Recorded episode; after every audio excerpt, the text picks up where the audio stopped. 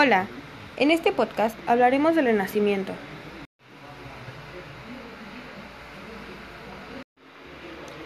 Comencemos. La más reciente investigación ha puesto fin al concepto de la Edad Media como época obscura e inactiva y ha mostrado cómo el siglo previo al Renacimiento estuvo lleno de logros. El platonismo y el aristotelismo fueron cruciales para el pensamiento filosófico renacentista. Los avances en las disciplinas matemáticas, también en la gastronomía, estaban en deuda con los precedentes medievales. Las escuelas de Salerno y Montpellier fueron destacados centros de estudios de medicina durante la Edad Media. El término Renacimiento lo utilizó por primera vez en 1855 el historiador francés Jules Michelet para referirse al descubrimiento del mundo y del hombre en el siglo XVI. El historiador suizo Jacob Burckhardt amplió este concepto en su obra La civilización del Renacimiento italiano en 1860, en la que delimitó el Renacimiento al situarlo en el periodo comprendido entre el respectivo desarrollo artístico de los pintores Giotto y Miguel Ángel, y definió a esta época como el nacimiento de la humanidad y de la conciencia moderna tras un largo periodo de decadencia. El Renacimiento italiano fue sobre todo un fenómeno urbano un producto de las ciudades que florecieron en el centro y norte de Italia, como Florencia, Ferrara, Milán y Venecia, cuya riqueza financió los logros culturales renacentistas. El Renacimiento fue el periodo de la historia europea caracterizado por un renovado interés por el pasado grecorromano clásico y especialmente por su arte. El Renacimiento comenzó en Italia en el siglo XIV y se difundió por el resto de Europa durante los siglos XV y XVI. En este periodo, la fragmentaria sociedad feudal de la Edad Media, caracterizada por una economía básicamente agrícola y una vida cultural e intelectual dominada por la Iglesia, se transformó en una sociedad dominada progresivamente por instituciones políticas centralizadas, con una economía urbana y mercantil, en la que se desarrolló el mecenazgo de la educación, de las artes y de la música. El auge de la burguesía y su papel corrosivo en la Baja Edad Media fue el elemento dinámico de la transición entre el feudalismo y el espíritu político moderno. La fuerza de trabajo se convierte en mercancía, todo se transforma en objeto vendible. El dinero se convierte en objeto deseable y todopoderoso. El descubrimiento de América pone en circulación metales preciosos. Fue el paso de una sociedad cerrada orgánicamente a una abierta y competitiva, en la que los valores del individuo adquieren importancia radical. Esencial en este proceso es la ruptura tradicional entre el siervo y el señor, separación del campesino de la tierra que trabaja. Ahora ofrece para sobrevivir parte de su trabajo libre y no una parte del producto de su trabajo como antes. La burguesía destruyó la ideología caballeresca, el mito caballeresco religioso y puso al descubierto el egoísmo y el cálculo racionalista. El nuevo sistema adquiere su desarrollo más completo en Italia con sus repúblicas y señorías urbanas. El viejo honor castellano caballeresco aparece ahora como honesta, honor burgués. La nobleza de sangre serán las noblitas y el valor personal virtud. Valores todos ellos laicos y basados en el poder material que da la posición individual del dinero. La nueva burguesía es revolucionaria frente al feudalismo, pero desprecia a la plebe. La antigua nobleza rural y feudal se convierte ahora en ciudadana y cortesana. Se vincula con la arte burguesía por los lazos matrimoniales. Así comienzan las contradicciones de la nueva clase y con ello las contradicciones inmanentes al imperio. Se busca políticamente un imperio o estado absolutista y centralista, un imperio moderno de tipo romano, que mande uno y obedezcan todos. Carlos I de España, 1516-1556. Carlos V como emperador del Sacro Imperio Romano, 1519-1558.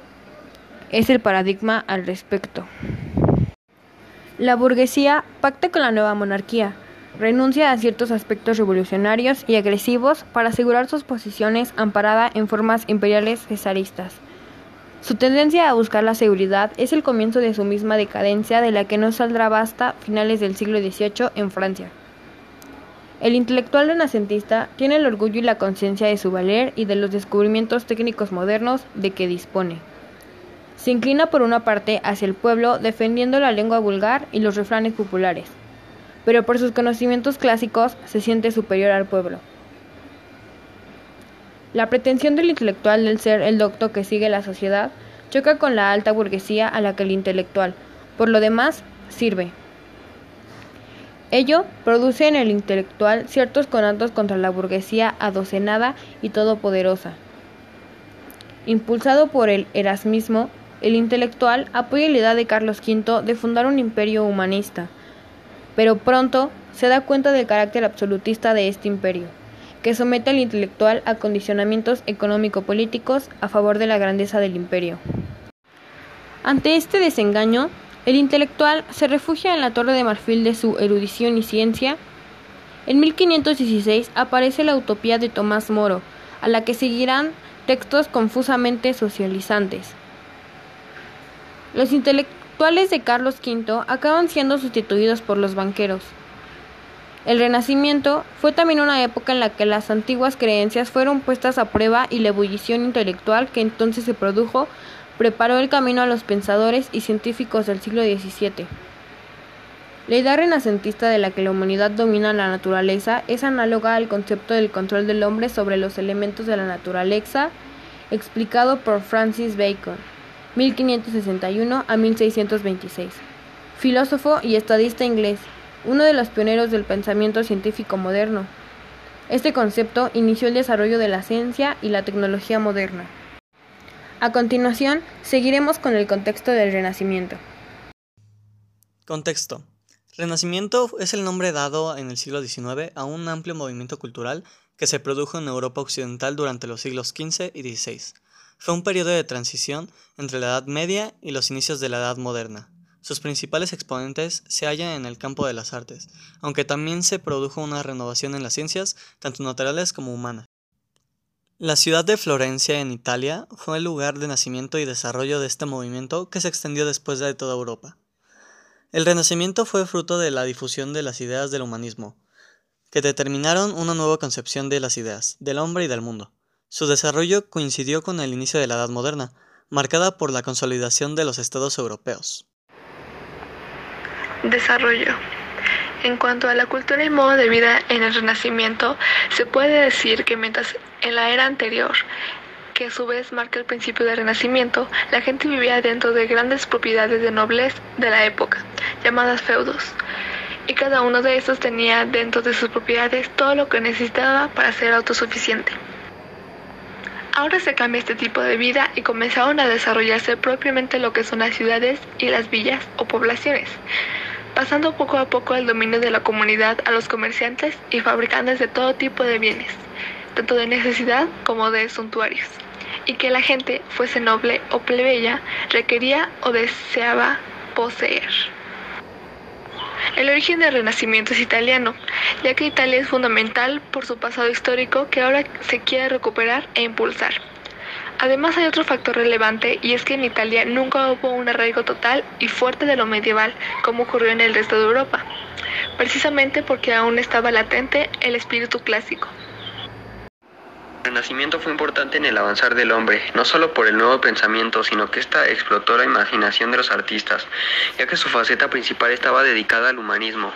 El arte renacentista trajo consigo aspectos como la formación de la perspectiva, la idea de un arte perfeccionista, la posibilidad de hacer el hombre más productivo a nivel racional. Copilar información sobre el Renacimiento, sus características, sus principales representantes y las obras más importantes. Fue una ardua tarea, pues en este el hombre de la Edad Media pasó a ser un individuo pensante, consciente, amplio y expresivo.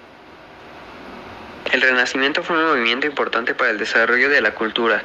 Este movimiento hizo que el hombre tomara otra visión del mundo, que fue el centro de atracción e inspiración para rehacer el pensamiento y el nivel social, político y económico. Ahora seguiremos con algunas obras del Renacimiento. La Gioconda o Mona Lisa de Leonardo da Vinci. La Última Cena, Leonardo da Vinci. Giotto di Bondone, Florencia, 1267-1337. Pintor. Obras destacadas. Frescos de la capilla del Scrovegni. La Sagna Croce de Florencia. Serie Vida de San Francisco en la Iglesia Superior de San Francisco de Asís. Ceni di Pepo Cimabue, Florencia, 1240, Pisa, 1302. Pintor, Crucifijo de Arezzo, Crucifijo de Santa Cruz, Majestad del Louvre. León Battista Alberti, Genova, 1404, Roma, 1472. Arquitecto, obras destacadas, Basílica de Santa María Novella, Palacio Rucellai. Sandro Botticelli, Florencia, 1445-1510. Pintor, obras destacadas, El nacimiento de Venus, La primavera. Miguel Ángel Buonarroti, escultor, pintor y arquitecto. Obras destacadas, frescos de la Capilla Sistina. Escultura, La Piedad. Escultura, David. Donato di Angelo Bradmante. Ferminano.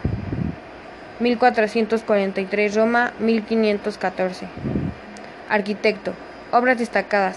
Basílica de San Pedro. Templete de San Pietro in Montorio. Andrea Palladio. Padua 1808, Macer 1880. Arquitecto. Obras destacadas, Villa La Rotonda, Teatro Olímpico y Villas Palladianas. Esto ha sido todo por nuestro podcast. Gracias por escucharnos.